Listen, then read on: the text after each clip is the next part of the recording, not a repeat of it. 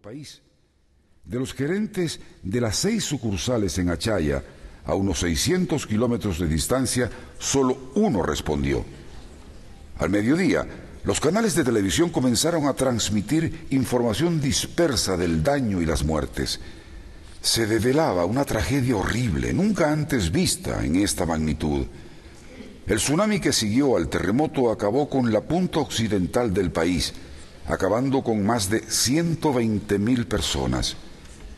Yarodin quería ayudar y se fue a Achaya a buscar desesperadamente a los empleados del banco entre los campos de refugiados y localizó a algunos. Entonces, viendo que los refugiados necesitaban dinero desesperadamente, logró abrir una sucursal temporal en un garaje, conectada en línea a la oficina principal. Yarodin Sobanus se quedó en Achaya por dos semanas hasta que fue relevado por otro colega. Luego comentó, lamento no haber llegado antes y me sentí muy mal de dejar a mis colegas allá, pero me siento afortunado de haber tenido la oportunidad de hacer lo que pude dentro de mi círculo de influencia. Comencé con un objetivo sencillo en mente, buscar a mis amigos, y mantuve eso como mi misión. Por supuesto que mi rol cambió a uno operativo cuando abrimos la sucursal temporal. Pero buscar a mis colegas y sus familiares siempre fue mi misión básica. Hasta mi hija menor me preguntó inocentemente, después de que pasaron varios días de haberme ido, Papi, ¿has encontrado a tus amigos? Los siete hábitos me dieron el aprendizaje profundo para estar preparado para este tipo de reto. No creo haberlos recordado conscientemente a medida que luchaba con lo que me encontraba día a día, pero sé que estaban en mí y debajo de ellos estaba el amor.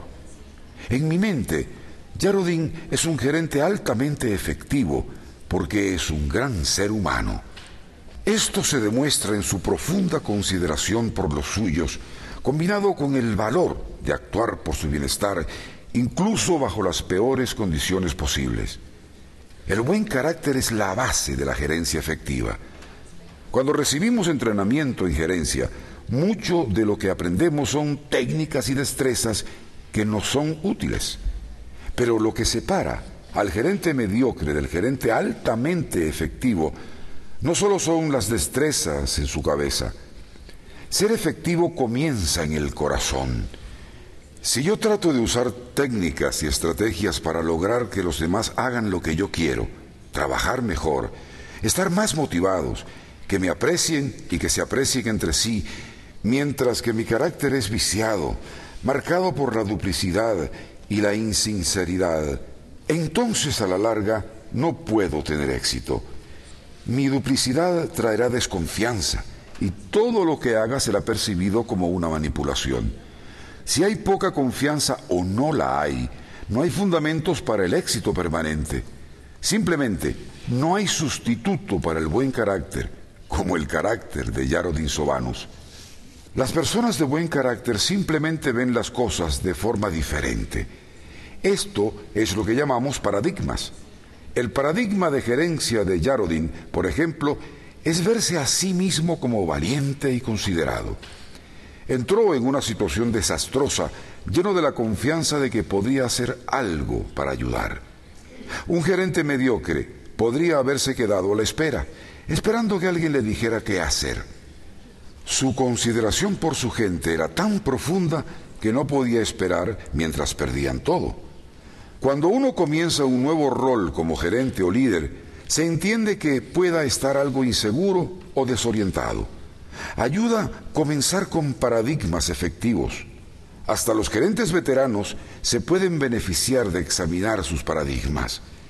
Si queremos hacer pequeños cambios, podemos trabajar en cambiar nuestro comportamiento.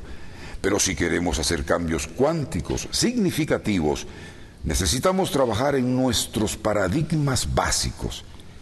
Por eso, es que pasaremos un rato hablando acerca de cómo los gerentes efectivos ven su rol de forma diferente, que a cambio los lleva a hacer las cosas de forma diferente.